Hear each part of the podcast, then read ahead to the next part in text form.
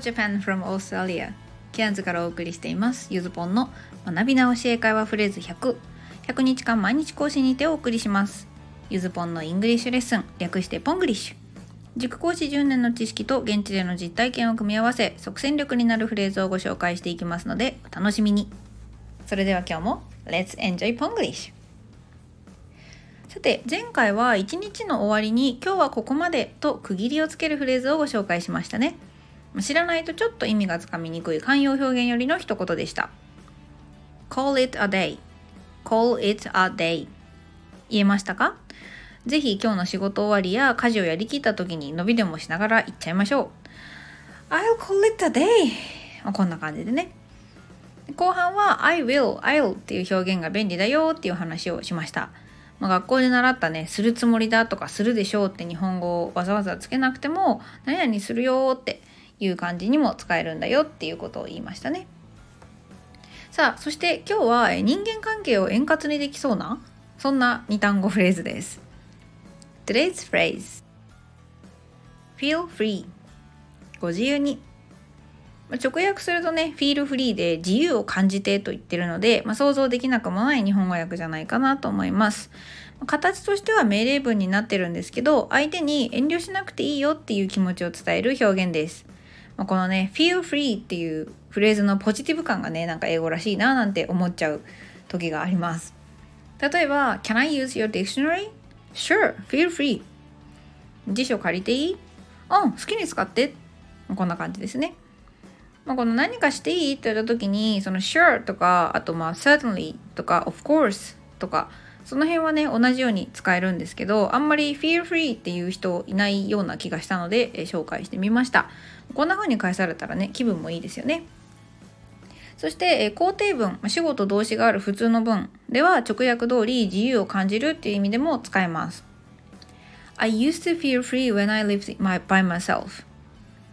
一人暮らししてた時は自由を感じてたけどなぁと。まあこれ used to 使ってるので、まあ、この人も一人暮らしじゃないんでしょうね。そう、こんな風にも使えます。で日本だと結構その「ご自由にお取りください」で「テイクフリー」って書かれた看板よく見かけると思うんですけど、まあ、テイクが取るでフリーでご自由にお取りくださいと言ってるんだと思うんですけどこれも今日のフレーズで言えます。Feel free to take one お一つどうぞこんな感じだね。で意外とテイクフリーは多分看板とかに書いてあれば意味は通じるんでしょうけど英語としては通じない可能性があるので「feel free to take one」とかあの「for free」って書いておくぐらいの方がいいんじゃないかなと思います。さあそしてねこの後半プラスアルファの部分では「Don't hesitate」と題して、えー、今日のフレーズをちょい足しして日本人らしい表現ができるよっていうご紹介をしていきます。でまあ、それを叶えてくれるのがですねさっきの上でもちょろっと言ったんですけどこの不定詞 to プラス動詞の原型ってやつですね。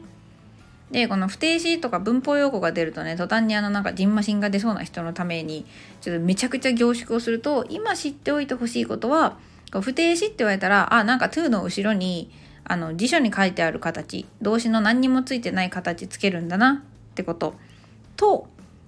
文の動詞じゃなくなるつまり日本語で言う時の最後に来る動詞述語ですねじゃなくなるっていうことぐらいをちょっと頭に置いといてもらえるといいんじゃないかなと思います。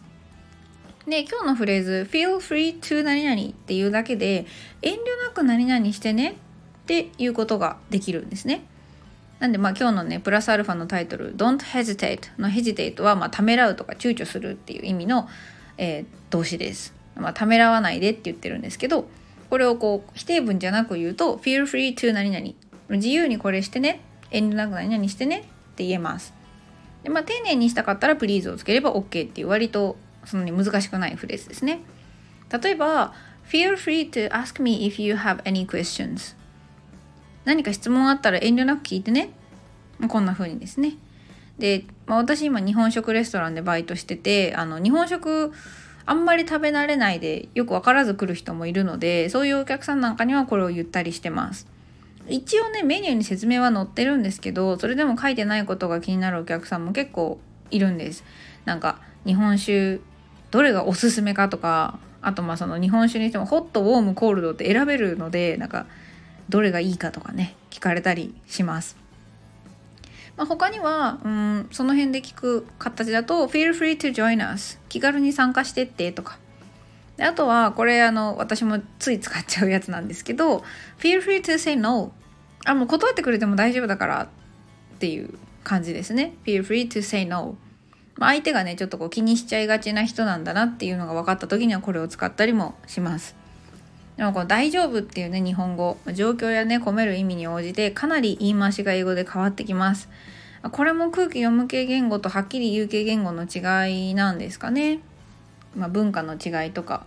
あの国民性の違いなんてところで面白いところです。さあそれではここからは Let's Try のコーナーです。今日も3本用意しています。3問目はねお店の人のセリフなので是非自分なりに意訳してみてくださいね1つ目「Can I eat this?」これ食べていい？って聞かれてるので、えもちろんと今日のフレーズで返してあげてください Can I eat this? もちろん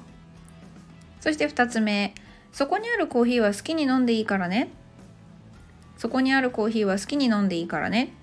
これも今日のフレーズを使ってみましょうそこにあるコーヒーはですね The coffee there で大丈夫ですそして最後、えー、これは日本語にしてみましょう。Please feel free to take a look around. Please feel free to take a look around. こう結構直訳に近いようなあの表現をショッピングモールなんか行くと聞くと思います。